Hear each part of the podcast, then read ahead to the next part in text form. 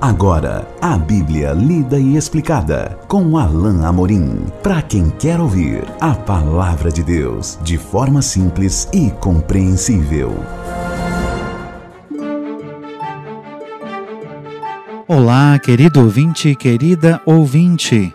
Estamos de volta com o programa A Bíblia Lida e Explicada. Eu sou o pastor Alain Amorim. Nós vamos iniciar hoje mais um capítulo do Evangelho de Lucas, capítulo de número 6. Então acompanhe aí a leitura do capítulo 6 de Lucas, a partir do verso 1 até o verso 5.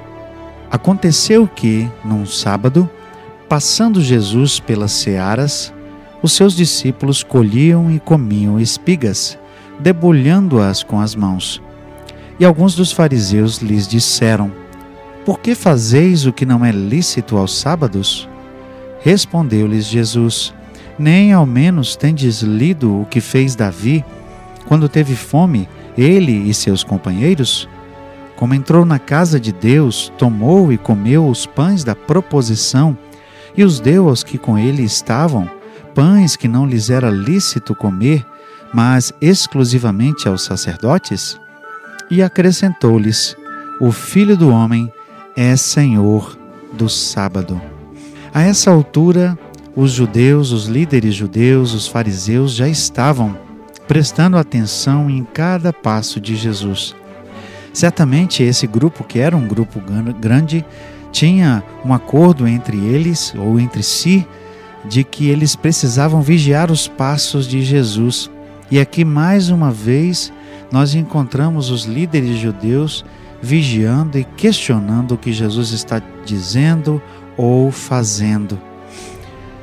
Nesse sentido, era muito interessante que Jesus, justamente durante o sábado, procurasse motivos para não provocar, sem dúvida, mas pelo menos para trazer e, e poder questionar coisas que os judeus ensinavam como, como parte da lei ou coisas que eles ensinavam ao povo que deviam fazer e que não eram, na verdade, corretas na palavra de Deus ou de acordo com a palavra de Deus. Aqui certamente é esse o caso. Jesus estava com seus discípulos num dia de sábado, passando pelas searas, ou seja, pelos campos que estavam prontos, brancos, para a colheita, e os seus discípulos estavam colhendo e comendo espigas. E os Fariseus então questionaram Jesus: Por que, que vocês fazem o que não é lícito nos sábados? Por que, que vocês sabem o que não é correto de acordo com a lei? Ora, se Jesus estivesse realmente quebrando a lei de Moisés, isso seria uma acusação séria e grave. Isso seria o equivalente mesmo a um pecado. Ou mesmo que Jesus não estivesse fazendo isso diretamente, mas os seus discípulos, também eles estariam em falta com a lei, também eles estariam em pecado. Acontece que os judeus, que eram muito meticulosos com relação a, a guardar o sábado, eles tinham a chamada lei oral e essas que, Jesus chamava de tradições de homens e nessas tradições, nessa lei oral, eles tinham 39 proibições uh, com relação ao que não era lícito fazer no sábado. Mas nenhuma dessas estava especificamente na lei de Moisés. Elas eram frutos da interpretação de homens, fruto da interpretação de outros estudiosos da lei, e agora eram impostas ao povo como se fosse parte da lei. Então, na verdade, o que eles estavam tentando impor a Jesus aqui era algo que era um particular da interpretação da lei e não da lei em si. Por isso, Jesus, sabendo muito bem disso, ele questiona. Respondeu-lhe Jesus, o verso 3 nos traz: Nem ao menos tendes lido o que fez Davi quando teve fome, ele e seus companheiros? Jesus chama a atenção para um outro momento em que, apesar do que a lei expressamente dizia, houve uma exceção, uma exceção que ocorreu por causa da necessidade. Primeiro, Jesus, sem dúvida, estava dizendo que até mesmo a minúcia da lei poderia ser ah, quebrada quando uma necessidade mais urgente era importante. Jesus aponta para a história que está em 1 Samuel 21, 6, quando Davi estava fugindo de Saul e ele e seus companheiros se, achegaram ali ah, no templo e pediram suprimentos ao sacerdote e ele lhes disse: Eu não tenho nada, só tenho aqui, só tenho aqui os pães da proposição. E Davi imediatamente disse: Ora, nós estamos com fome, passe para cá os pães. E eles então pegaram os pães e comeram e saciaram a sua fome.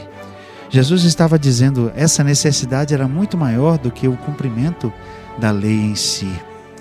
Mas Jesus, na verdade, não tinha quebrado mandamento algum, nem tampouco os seus discípulos, porque aquela, aquela questão de não poder colher para, para saciar a própria fome não estava na lei de Moisés, ela estava na lei dos homens, ela estava presente naquela lei dos fariseus, na tradição oral.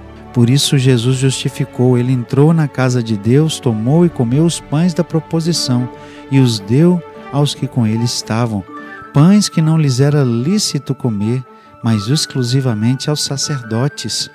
Jesus disse que se Davi foi excusado, se Davi, se a Davi foi lhe permitido uma exceção, certamente aos discípulos também lhe permitiriam, pois eles estavam apenas saciando sua fome. A grande questão é que os, os judeus não estavam, uh, perdão, os discípulos não estavam trabalhando. A colheita não era para que os grãos fossem ajuntados e depois vendidos, por exemplo. Não era um dia normal de trabalho e eles não estavam trabalhando. Eles estavam simplesmente colhendo alguns, algumas espigas para saciar a sua fome. E isso, sem dúvida, era permitido. A grande questão que fica por trás disso tudo é que Jesus estava questionando a motivação das coisas que eram feitas no sábado. Os fariseus tinham perdido o sentido do sábado. Eles tinham perdido a noção do que era realmente correto do que era realmente lícito, do que era realmente bom fazer no sábado.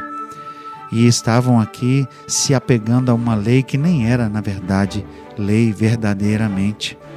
E por fim, Jesus ainda diz: O filho do homem é senhor do sábado. Estava ali alguém que era muito maior do que o próprio sábado.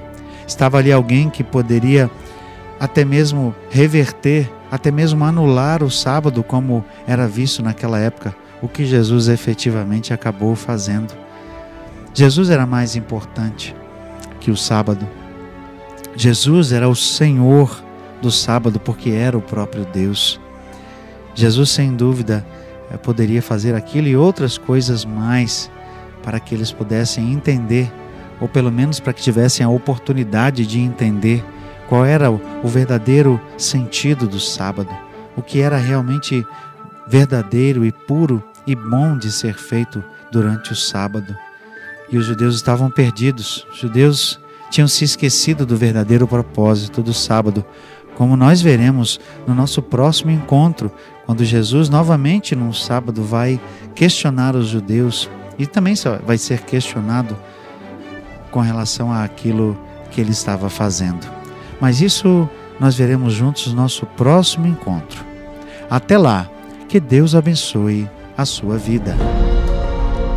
Acesse agora nossa plataforma e baixe os podcasts www.rede316.com.br. A Bíblia lida e explicada com Alain Amorim.